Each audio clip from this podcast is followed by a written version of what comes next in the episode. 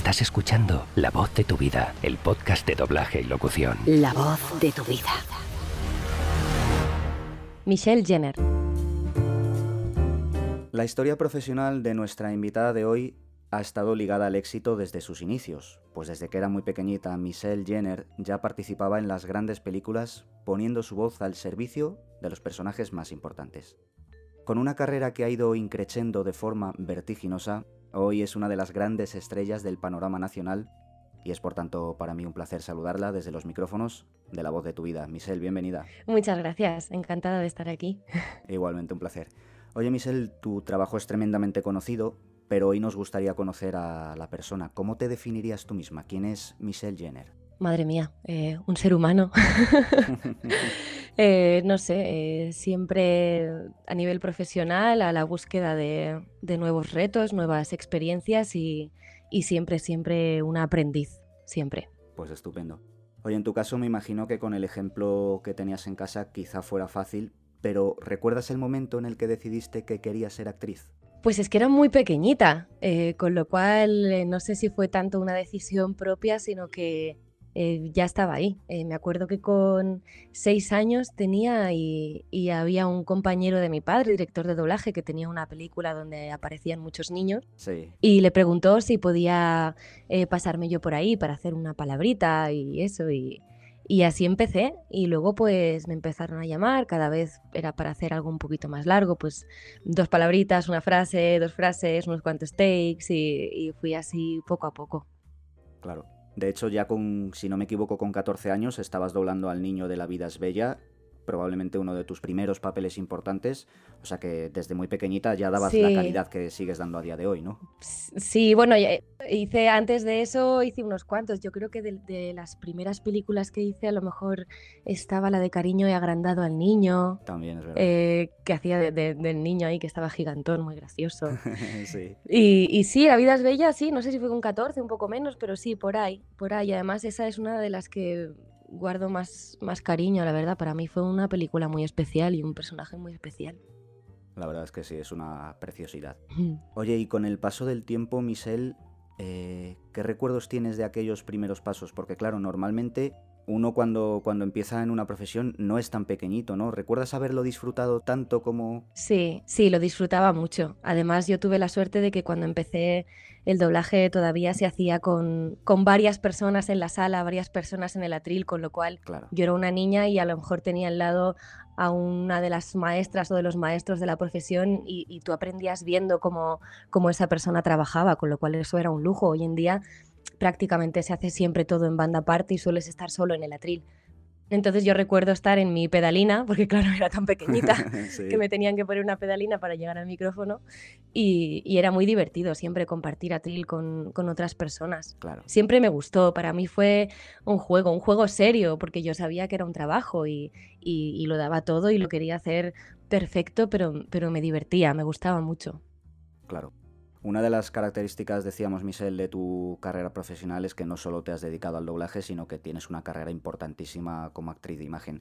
¿Cómo surge todo eso de pasar de, de, eh, dedicarte al doblaje a empezar a hacer cositas de imagen? En realidad fue al revés, o sea, yo empecé antes haciendo imagen que doblaje, porque Anda. yo empecé a hacer anuncios de publicidad con dos añitos.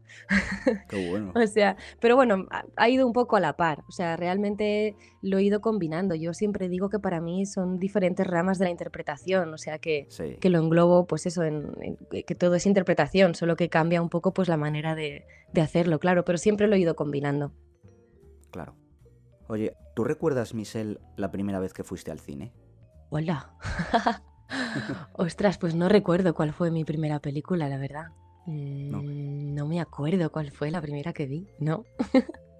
Y si no la primera, ¿tienes en mente tus primeros recuerdos de, de tus primeras veces en el cine? ¿Cómo, ¿Cómo se sentía todo aquello? Claro, recuerdo que era una experiencia increíble porque de repente ese pedazo de pantalla, ¿no? Y te estabas sumergida en la historia, ese sonido envolvente, era una maravilla, era como estar dentro de, de la película. Qué bonito. Luego hay, hay uno de tus papeles como actriz de imagen que, que, bueno, a mí me gustaría destacar que es eh, la película No tengas miedo, ¿no? Sí. Donde haces, haces una composición del papel que, que es incluso difícil reconocerte por el carácter del personaje, ¿no? Que además es una chica que habla poco, Sí. casi toda la atención va dirigida hacia su imagen, sus gestos, sus movimientos. Sí, ¿Qué recuerdos tienes? Buah, pues fue una película muy importante para mí. Además, yo venía de hacer, a ver, había hecho muchas cosas, pero era muy conocida por los hombres de Paco y de repente fue un cambio absolutamente radical. Sí, Era una historia muy dura, muy dura, muy difícil meterte en la piel de ese personaje. Es un personaje que sufre abusos sexuales por parte de su padre. sí, Eh, pude conocer a, a víctimas de abuso sexual em, que me contaron sus historias. Fue muy delicado, muy delicado. Y, y bueno, Moncho Armendáriz, que fue el director, pues Sí. fue de la mano conmigo todo el rato y creo que, que tuvo una manera de contar lo que era muy especial, ¿no? Que te transmitía absolutamente todas las sensaciones de, de esa chica sin tener que mostrar nada, ¿sabes? Solo sí. tú como espectador ya sabías lo que había vivido esa pobre niña y, y creo que hicimos un buen trabajo, la verdad. Y trabajar con Luis Omar también, el papel que tenía, que tenía él en la película era muy complicado. Sí, Y sí, fue una película muy especial, sí. claro. De hecho, me imagino, claro, cuando me cuentas que te pusiste en contacto o que te hicieron llegar eh, casos de víctimas que también habían sufrido abusos infantiles, Sí, me imagino que este tipo de películas, aunque será duro para ellos, me imagino que también les puede servir de, para pedir ayuda, ¿no? a mí todavía hoy en día me, me dan las gracias. Fíjate. mujeres, a veces me llegan mensajes anónimos o alguna carta y me agradecen haber hecho esta película y claro, yo digo, Dios mío, ¿sabes? No sé, ojalá, o sea, ojalá esto sirva para mostrarle a una víctima de abuso sexual pues que puede salir de ahí, que se puede pedir ayuda, que, hay cosas que pueden hacer, que, que no siempre estás, que no siempre vas a vivir en ese pozo negro, ¿no? Sino que tienes herramientas y ya solo por eso, vamos, me merece la pena esta película infinito. Si, si solo puedo ayudar a una persona, vamos, o sea, es una maravilla, claro. Desde luego que sí. Oye, me hablabas también de. Me mencionabas Los Hombres de Paco, eh, que fue uno de, también de tus, de tus primeros papeles donde más se te conoce a ti. Sí. Y tengo entendido que tuviste que rechazar luego muchos proyectos para no encasillarte en ese tipo de papel, ¿no es así? Bueno, eso, cuando estuve tantos años haciendo esto, tenía ganas de, de cambiar. Eh, como te he dicho antes, a mí me gusta siempre ponerme retos y cosas nuevas y cosas distintas. Y, y recuerdo al principio que llegaban personajes que eran un poco más parecidos y yo decía, sí, me gusta, está bien, pero tengo la necesidad de, de hacer otra cosa, de mostrar que puedo hacer otro tipo de personaje. Y, y mira, y al final, pues eso, entre otras cosas, llegó No tengas miedo y luego llegaron más cosas. Sí, Y a ver, siempre es complicado, no siempre es fácil elegir, no siempre puedes elegir. claro. eh, hay que trabajar, ¿sabes? Pero bueno, si tienes esa posibilidad en algún momento de la vida, en alguna etapa, de que te llegan dos proyectos a la vez, pues yo siempre procuro coger el que más se diferencie de, de algo que a lo mejor ya he hecho, el que, el que me aporte cosas nuevas, el que me suponga un mayor reto. Claro. Oye, Michelle, eh, tú que has tenido éxito tanto como actriz de doblaje como en la imagen, hay una cosa que me gustaría preguntarte concretamente a ti, porque siempre se ha dicho como que el doblaje y la imagen, Ujú. como que hay cierta separación, como que a veces da la sensación de que hay cierta, no sé si rivalidad, pero sí como si fueran dos, dos gremios totalmente distintos, ¿no? Y al final las- es la interpretación. Te decía que tú que has tenido éxito en tanto en doblaje como en imagen, ¿tú has llegado a sentir eso en algún momento? No lo sé, ya te digo que para mí las dos cosas forman parte de mi vida y yo me he dedicado a, los- a las dos cosas desde pequeña. Claro, entiendo que hay gente que a lo mejor se ha dedicado más solamente a la imagen o más solamente al doblaje, pero no sé, hombre, cada, cada cosa tiene su técnica y ninguna de las dos cosas es fácil y no, no por hacer imagen sabes hacer doblaje, no por hacer doblaje a lo mejor sabes hacer imagen, no sé, creo que todo es son, son, aunque sean ramas de la interpretación, tienen técnicas distintas y son cosas que tienes que practicar y trabajar y, y aprender. Pero vamos, yo siempre me he sentido muy bien en los dos lados porque siempre he sentido que estaba haciendo lo que sé hacer, ¿no? Y lo que considero mi profesión, no sé. Claro. Volviendo a tus inicios, Michelle, eh, claro, tú aprendiste desde muy pequeñita y eso al final eh, es la mejor formación, ¿no? Pero aparte de eso, ¿tienes algún tipo de formación profesional en alguna academia de cine, de doblaje? Eh, yo cuando terminé los estudios eh, entré en la Escuela Nancy Tuñón de Barcelona, pero prácticamente no llegué ni a acabar el primer año porque ya me salió la serie de los hombres de Paco y ya me tuve que, que venir a Madrid, con lo cual Claro. Yo siempre digo que yo he aprendido trabajando, he aprendido sobre la marcha y creo que es una maravillosa forma de aprender, desde luego. Y para mí, pues eso, Los Hombres de Paco fue, fue mi mejor escuela. Estaba rodeada de, de actores impresionantes como Juan Diego, Adriana Ozores, Paco Tous, y aprendía de ellos todos los días y les veía trabajar. Y era una serie donde además tocábamos todos los palos, porque lo mismo era la comedia más absurda que el drama más, más horrible. O sea, era una serie donde todo entraba, todo encajaba y lo mismo un capítulo, eso, estabas haciendo comedia pura y luego hacías acción, luego hacías drama, con lo cual me permitió tocar todos los palos y, y aprender muchísimo. Fue, fue mi gran escuela. Qué bueno. Oye, y en el tema del doblaje, Michelle, cuando uno empieza a dedicarse a esto, eh, uno de los mejores consejos que dan los profesionales es que vayas a las salas de oyente a escuchar a, otros maestros y ver cómo lo hacen, ¿no? Sí. ¿A ti también te ha tocado hacer esto, Michelle? Yo estaba en el atril y, venía, y venía gente de oyente. Qué bueno. claro, yo es lo que te digo, que es que yo ya estaba trabajando, pero lo que te decía antes, que como cuando era pequeña sí que coincidías con, con otros actores de doblaje en el atril, eh, eh, cuando en el siguiente take a ti no te tocaba, pues entonces tú, claro, te sentabas atrás y veías cómo lo hacía esa persona. Y entonces eh, también era ser oyente, o sea, al mismo tiempo que iba yo haciendo mi frase, mi palabrita, mi tal, pues me permitía estar dentro de una sala donde había pues, pues los grandes del doblaje de toda la vida haciendo su trabajo y, vamos, yo estaba con los ojos así como un búho aprendiendo todo lo que podía. Claro. Oye, hay una pregunta que me cuesta hacerla porque me imagino que es difícil responderla. Pero bueno, a ver, qué, a ver qué te parece a ti. Si te dieran a elegir entre doblaje y la imagen, Siempre os gusta hacer este tipo de, preguntas de elegir. ¿Por qué hay que elegir? no, pues me imagino que cada, cada rama tiene su parte buena y su parte que a lo mejor no es tan buena, pero bueno, por... Jo, es que a mí es que, es que me gusta todo, es que me gusta interpretar y lo mismo cuando me dicen o televisión o cine o teatro. Claro me, gusta todo. Por ejemplo, cuando a veces estoy eh, tal vez rodando una serie que me ocupa muchísimo espacio en el tiempo, que son muchos meses y a lo mejor durante esos meses pues no puedo hacer tanto doblaje, lo echo de menos y me apetece mucho. Y, lo mismo al revés, que a lo mejor hay una etapa que, que estoy unos meses que no estoy rodando nada y también lo echo de menos. No sé, me gusta poder ir compaginándolo y no sé, es distinto. Me encanta estar delante de una cámara interpretando un personaje con todo mi cuerpo y mi voz y todo, pero también me, fascina estar detrás de un atril, me fascina la sensación de estar en una sala a oscuras sin nada más que un guion y un micrófono y con una pantalla gigante delante y, simplemente interpretando con tu voz. Es que, es que cada cosa tiene su magia, no podría elegir. Claro me parece fantástico.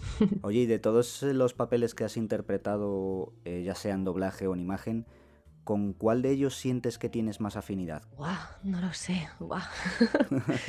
claro, yo creo que lo interesante de esto es que suelen ser personajes que, que no son tú. Eso es lo divertido de este trabajo. Eh, pues yo qué sé, cuando hice Isabel la Católica, claro, yo qué tengo que ver con Isabel la Católica, ¿no? Y ahí, ahí estaba lo interesante del trabajo, que es encontrar dentro de ti eh, eh, cosas que hagan cercano a un personaje que vivió hace tantos años, ¿no? Y hacer que el espectador se, sienta cercano, porque al fin y al cabo eh, fue otra, otro ser humano, otra mujer que también sufría, mm, sentía, vivía y era encontrar un poco en ti esas cosas para tú trasladárselas al personaje que no tiene nada que ver contigo, pero que tienes que hacer que sea cercano al espectador. Entonces, no sé, nunca he sentido que yo me estaba interpretando a mí misma. Siempre eso ha sido lo, lo divertido, que siempre es como hacer hacer ver que eres eso, otro personaje, otra persona. Entonces no sabría decirte cuál, no sé. claro. Oye, los actores de doblaje en general, salvo excepciones como la tuya, son, suelen ser actores anónimos. ¿A ti el, hecho de ser un rostro reconocido en algún momento te ha perjudicado en el doblaje? Hombre, yo creo que, pues la gente que es de esta profesión evidentemente sabe que yo también lo soy, ¿no? Y que llevo aquí toda la vida.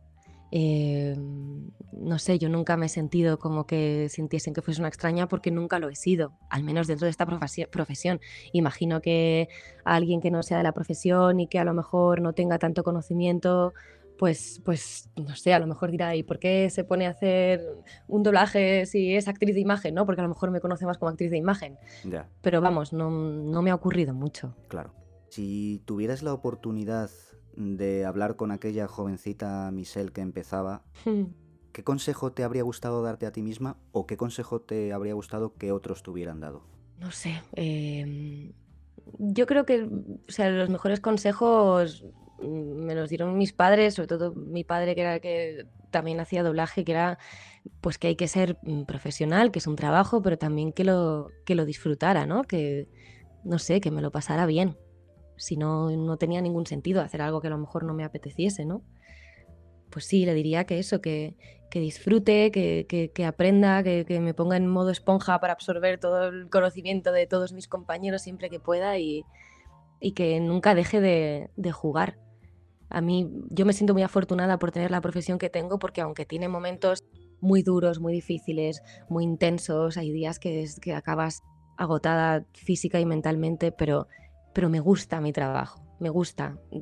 Tengo la suerte de que mi trabajo es, es como eso, como un juego, aunque sea un juego serio. Sí. Pero bueno, como los niños cuando juegan, juegan en serio. Y cuando un niño se disfraza de pirata, él es un pirata. Sí. Pues mi trabajo es seguir haciendo eso. Disfrazarme de mm, eso, Isabel la Católica. de- y en ese momento ser esa persona, ¿no? Entonces es jugar en serio. Qué bueno. Y, y siempre me he sentido muy afortunada por eso. Qué bueno.